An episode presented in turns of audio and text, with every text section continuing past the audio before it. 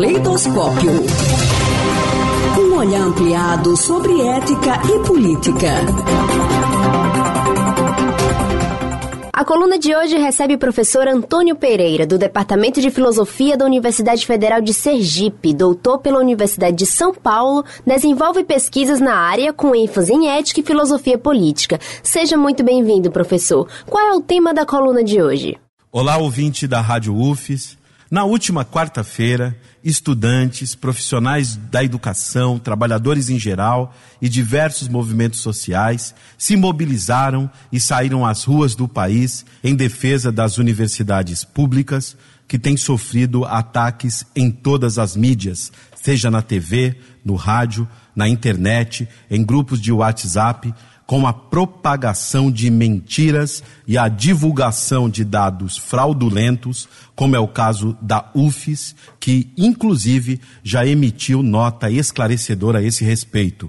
Muitas universidades foram acusadas de promoverem balbúrdia e cursos de humanidades, como é o caso do curso de filosofia, foram qualificados como inúteis. É importante perguntar pelos motivos desses ataques, pois muitas vezes eles partem dos próprios gestores, como ministros de Estado, que, devido ao cargo que ocupam, falam com um ar de autoridade a fim de impressionar a população com números distorcidos e notícias falsas. É preciso esclarecer a sociedade a esse respeito, pois parece haver a vontade deliberada de desmontar ou até mesmo acabar com o ensino público, gratuito e de qualidade em todos os níveis, o que seria uma tragédia, sobretudo para os mais pobres.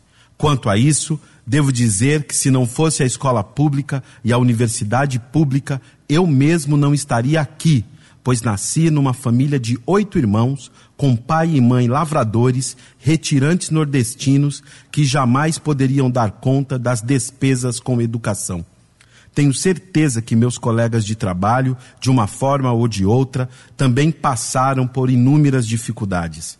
Estudaram a vida toda, disputaram vaga numa faculdade, fizeram graduação, mestrado, doutorado, atravessaram o drama de um concurso público para, enfim, poderem dizer: valeu a pena. Ser educador nada tem a ver com o orgulho do mérito pessoal.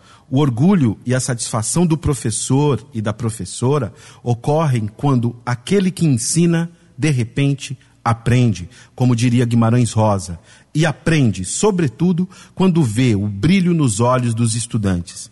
O mesmo brilho que vi ontem à noite, ao encerrar mais uma aula e perceber que, mesmo diante da tragédia, havia ali meninos e meninas, alguns até mais velhos, talvez da terceira idade, cada qual com seus sonhos, seus dramas, seu jeito de ver o mundo, muitos deles encantados com a chance da descoberta, da possibilidade de aprender, de percorrer o caminho tortuoso da transformação da vida.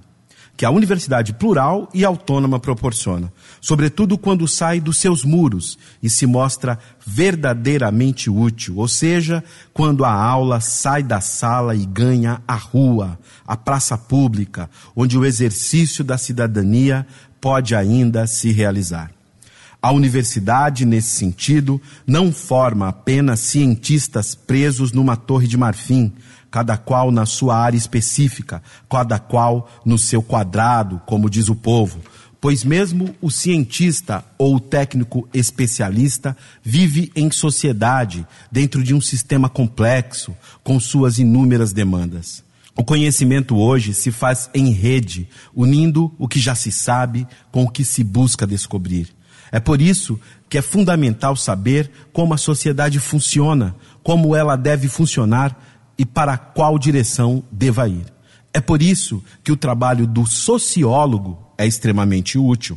Basta que os gestores, incluindo aí os ministros de Estado, percorram os bancos de dados de teses dos diversos programas de pós-graduação espalhados pelo país, que eles certamente encontrarão pesquisas sólidas que visam auxiliar o governo em possíveis ações em benefício de todos, como é o caso do difícil problema da violência urbana, ao invés de simplesmente apresentarem dados falsos, parciais, distorcidos ou mentirosos para iludir uma população desinformada e desamparada. Esse método de propagação de mentiras conhecemos desde os tempos de Hitler, que não por acaso mandou queimar os livros de filosofia, justamente porque eles ensinavam a pensar de forma mais ampla, crítica, transversal e democrática, o que os regimes autoritários não toleram.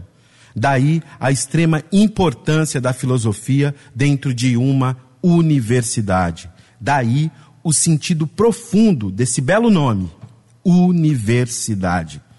Para concluir, eu gostaria de lembrar as palavras de minha professora, que certa vez disse o seguinte: Se abandonar a ingenuidade e os preconceitos do senso comum for útil, se não se deixar guiar pela submissão às ideias dominantes e aos poderes estabelecidos for útil, se buscar compreender a significação do mundo, da cultura, da história for útil, se conhecer o sentido das criações humanas nas artes, nas ciências e na política for útil, se dar a cada um de nós e à nossa sociedade os meios para serem conscientes de si e de suas ações numa prática que deseja a liberdade e a felicidade para todos for útil, então podemos dizer que a filosofia é o mais útil de todos os saberes que os seres humanos são capazes.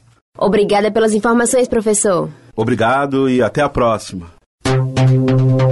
Caleidoscópio.